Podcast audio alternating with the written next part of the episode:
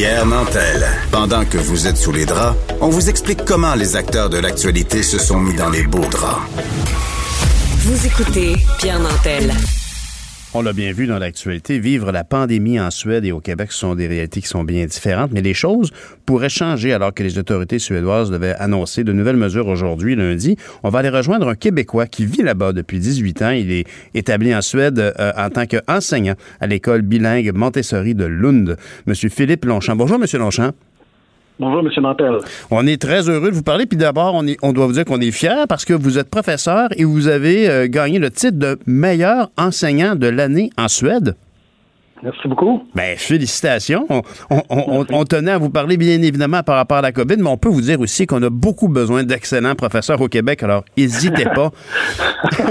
on a besoin de champions comme vous. Dites-moi, comment se vit euh, la COVID là-bas très différemment par rapport à, au Québec?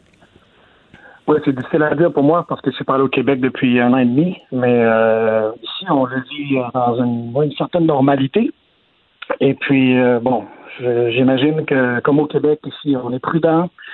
Euh, puis, euh, les gens essaient d'être responsables. On, les Suédois, c'est des gens très pragmatiques. Et puis, euh, bon, on, on essaie de suivre les recommandations de, l'Agence de santé publique suédoise. Et quelles sont-elles, ces recommandations? Parce que les images qu'on voit de ce qui se passe en Suède, c'est que, somme toute, ça ressemble pas mal à la vie de tous les jours. Y a-t-il des différences importantes? En fait, oui. Euh, ça a changé beaucoup. Hein. J'imagine que quelqu'un qui arrive en Suède maintenant va trouver que, bon, c'est complètement différent du Québec et puis il s'imagine que c'était comme ça auparavant, mais euh, les choses ont changé ici aussi. Euh, surtout au niveau justement du travail, euh, si on est le moindrement malade ou si on a le moindre petit symptôme, les gens restent à la maison, les gens restent à la maison pour prendre soin des enfants. Euh, de l'absentéisme. Et puis euh, on encourage ces temps-ci justement, mais heureusement la Suède, euh, bon, c'est un système justement qui permet de faire ça. Euh, bon, c'est une social-démocratie qui fait en sorte que on a le moyen, justement, les moyens de rester à la maison si on est malade et de prendre soin de nos enfants aussi. Une bonne partie de notre salaire est payée, donc c'est pas une question d'essayer de sauver de l'argent. Des gens, ils vont rester à la maison s'ils voient justement qu'ils ont la, le moindre symptôme. Et ça, ça permet justement, euh, de, justement d'empêcher euh, euh une propagation du virus. Mais euh, c'est vrai, si on compare au Québec, ici, euh, il n'y a pas de port de masque obligatoire et puis il n'y a même pas eu de confinement obligatoire. Le confinement était sur une base purement volontaire et puis c'est si jamais on se sent malade, on reste à la maison ou si jamais on a peur euh, on a des, euh, des, conditions physiques justement qui, euh, qui est à risque. Euh, on reste à la maison et puis les gens ont pris leurs responsabilités eux-mêmes. Et bon, il y a eu beaucoup de ratés au départ parce que les gens ne comprenaient pas comment le virus fonctionnait. Mais à l'heure actuelle, il n'y a même pas de recommandation de port de masque ici parce que bon, les autorités de la santé publique n'encouragent pas les gens à l'utiliser, mais les gens qui veulent l'utiliser peuvent le, porter, mais ils se sont rendus compte souvent que euh, les gens qui portent un masque et qui se portent toujours les mains au visage pour le replacer, euh, ça, empire les choses. Ça protège hmm. moins que de ne pas en avoir. C'était le, discours initial, d'ailleurs, au Québec avec euh, Horacio Ruda, qui déplorait le fait que si, par exemple, on, on, on prenait le masque, effectivement, on allait constamment y toucher. Par la suite, ben, ça a créé toute la polémique que vous avez sûrement, vous avez sûrement entendu parler à quel point on s'est déchiré là-dessus au Québec. Dites-moi donc, vous avez parlé du fait que les, les Suédois sont de nature pragmatique. Est-ce que c'est la clé euh, de cette approche qu'a eu de ne pas confiner la Suède, c'est au niveau de la discipline personnelle? Oui, je pense que c'est un aspect culturel euh, important. Et euh, comme dans l'article du Journal de Montréal, récemment, il y, a, une Québécoise qui habite ici en, Suède qui, qui, parlait justement d'une blague.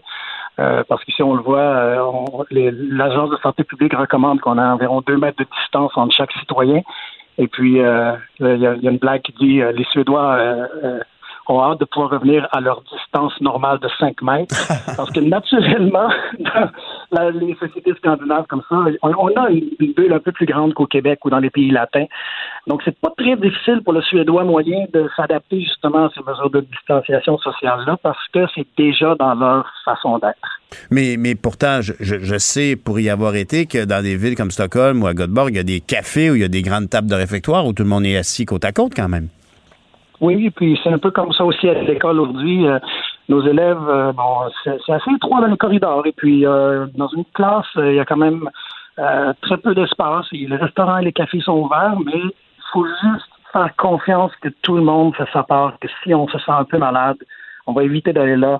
Mm. puis c'est sûr qu'il y a toujours des individus qui ne veulent pas respecter les, recommandations. encore là, je généralise quand je dis que les Suédois sont, sont pragmatiques, pragmatiques et responsables. Je dirais la majorité, oui, euh, c'est une population qui a une maturité politique, à mon avis, qui est très, très euh, euh, exemplaire. Mais on a quand même beaucoup de recommandations et puis de beaucoup d'informations qui viennent pas seulement justement de l'Agence de santé publique, mais aussi de nos employeurs. Puis dépendamment où on travaille, ils encouragent le travail à la maison. Si on a moyen de travailler, euh, comme ma conjointe travaille le plus souvent que possible euh, à la maison. Hmm. Nous, ici, dans les écoles, c'est plus difficile parce qu'ils n'ont jamais fermé les écoles ici en Suède. Juste l'équivalent des cégeps et des universités. Mais euh, moi, je travaille dans l'équivalent d'une école secondaire. Et on n'a même pas eu une journée de fermeture. on a continué comme si de rien n'était. Et puis, il n'y a pas beaucoup d'absentéisme. Mais il y a eu quelques cas, puis mais M. Longchamp, donc, vous, vous dites que vous êtes professeur à l'école secondaire. Vous savez qu'ici, par exemple, à Longueuil, euh, un moment donné, il y avait deux écoles secondaires. Les deux principales écoles secondaires euh, de Longueuil sur trois étaient fermées. Euh, c'est quoi la réalité? Est-ce que même les élèves, même les jeunes, ont ce, côté pragmatique de dire, eh, je pense que je me sens pas très bien, je suis mieux de rester à la maison? Oui, en fait, justement, ce matin, euh, la première chose qui est arrivée, c'est j'ai eu une élève qui est venue me voir, puis elle m'a dit Je suis pas sûr de bien me sentir, et puis euh, j'ai dit On prend pas de chance.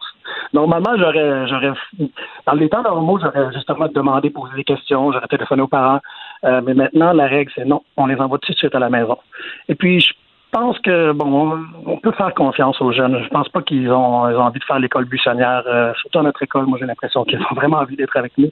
Et puis, Monsieur... On est un peu plus tolérant, justement, envers les gens qui ont besoin de, rester à la maison. Monsieur Longchamp, euh, euh, j'en reviens pas que je parle au meilleur professeur de Suède actuellement. Monsieur Longchamp, votre Horacio Arruda, euh, votre médecin de la santé publique en, Suède, oui, Monsieur Tegnell euh, était supposé annoncer certaines mesures nouvelles aujourd'hui. Est-ce que ça a été le cas? Ben, j'ai lu ça dans le Business Insider, mais c'est drôle parce que j'ai regardé dans les médias partout en Suède et puis j'ai rien vu euh, à cet effet. Et euh, normalement, c'est à deux heures l'après-midi euh, la, la, conférence de presse quotidienne de l'Agence de santé publique, qui en fait, qui est en charge justement de donner l'information. Ici, les Suédois ont complètement dépolitisé la question. Euh, on entend rarement euh, le, premier ministre euh, Stéphane Leven faire des, discours comme le Legault fait au Québec. C'est vraiment l'Agence de santé publique. Et puis les partis politiques, les sept majeurs principaux partis politiques qu'on a en Suède plutôt, se sont rangés derrière l'Agence de santé dès le départ. C'est sûr que maintenant, il y a certains partis qui disent qu'ils auraient fait les choses différemment pour des raisons un peu populistes. Mais en gros, je pense qu'il y a un consensus. Et puis ça, c'est très suédois de faire des consensus. Hmm. Avez-vous l'impression de. Oui, allez-y, M. Longchamp, continuez. Non, non, c'est à vous, à vous, pardon. Ben, moi, ce que je voulais vous demander, c'est avez-vous l'impression qu'il y a une espèce de jalousie? On aimerait euh, coincer la Suède par rapport au risque qu'il a pris quand on dit, par exemple, que vous allez annoncer des nouvelles mesures aujourd'hui, puis que finalement, il n'y en a pas eu. Est-ce qu'on serait comme tous les autres pays, serait comme on attend de voir que vous avez fait une erreur de ne pas confiner? Y a-t-il comme une forme de jalousie euh, internationale? C'est l'impression que j'ai. Euh, je pense vraiment qu'il y a beaucoup de pays, surtout des pays voisins, la Norvège et le Danemark, essaient vraiment justement de faire euh, une mauvaise presse à la Suède. Et encore là, moi, je, ne suis pas là pour juger. Je suis pas un expert. Je suis content d'être ici, euh, de vivre dans ces circonstances-là. C'est sûr qu'il y a toujours un peu d'anxiété, de peur. Et puis, je suis passé par là aussi. Ma fille a été testée à un moment donné au début de la crise parce qu'on était en vacances en Italie quand ça a commencé. Mais euh, bon, on essaie de s'adapter. Puis la, clé du succès, la, clé de la survie, c'est d'être capable de s'adapter. Et euh, ici, on s'adapte. Puis, par exemple, euh, la directrice de l'école nous encourage maintenant à sortir dehors, à donner des cours en plein air. Et puis, on profite du bel automne, du bel automne ensoleillé qu'on a maintenant. Et autant que possible, on essaie de garder nos distances. C'est sûr que c'est difficile à appliquer avec des adolescents, mais je pense que il n'y a pas vraiment le prospect de retourner en confinement. Et puis, s'il y a des mesures de confinement, ça va être vraiment au niveau local ou dans certaines écoles qui vont fermer temporairement. Euh, même nos, nos euh, des CHSLD ici en Suède ont déjà réouvert. Donc, les hmm. gens peuvent voir, visiter les personnes âgées déjà. c'est sûr qu'il faut euh, une, grande discipline personnelle, c'est ça. Oui, exactement.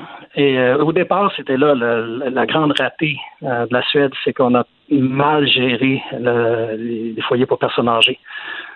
c'était les gens qui étaient malades étaient remplacés par des substituts et c'est eux qui ont emmené les virus dans les foyers. Et c'est parmi les 5000 morts et plus, c'est surtout des personnes âgées qui étaient dans les foyers. Euh, Effectivement.